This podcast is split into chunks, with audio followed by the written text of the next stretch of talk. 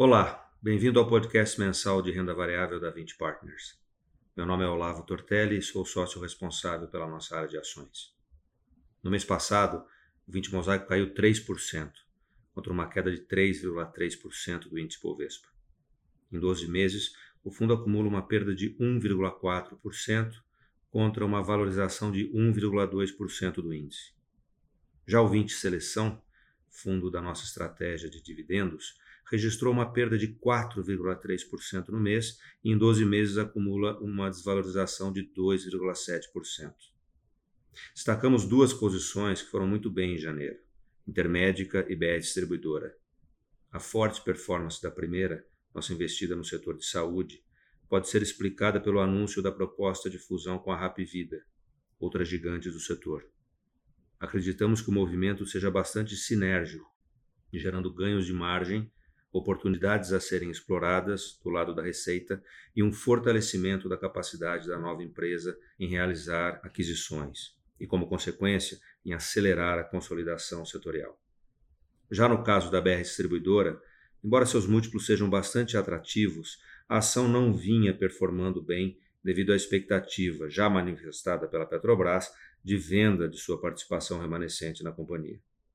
O anúncio da saída do atual presidente, que será substituído por Wilson Ferreira, então à frente da Eletrobras, fez com que o mercado antecipasse uma mudança na estratégia de alocação de capital da empresa, o que resultou numa alta de 5% no valor da ação no mês passado.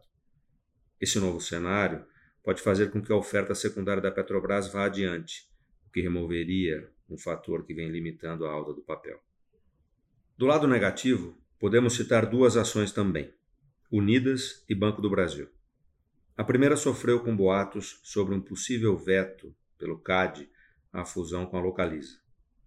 Além disso, a oferta inicial de ações da Vamos, uma empresa também do setor de locação, só que voltada para o aluguel de caminhões e máquinas, fez com que os investidores fizessem liquidez para participar dessa oferta, reduzindo uma parte das suas posições nas locadoras.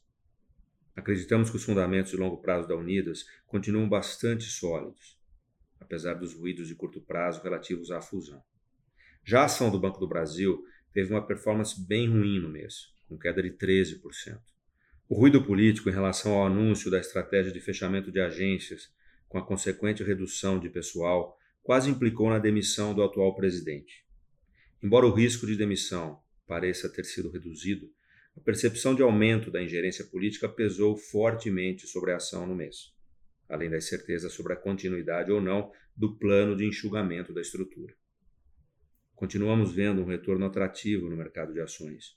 As carteiras dos fundos refletem essa nossa visão positiva para a renda variável, a médio e longo prazos, em função do ambiente de juros baixos no mundo, da retomada da atividade econômica e da chegada da vacina.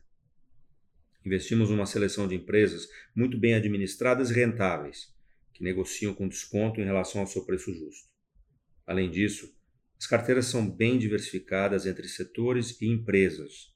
Atualmente, nossas maiores exposições estão nos setores elétrico, commodities e bancos. Terminamos por aqui. Agradeço a todos pela atenção e até o nosso próximo podcast.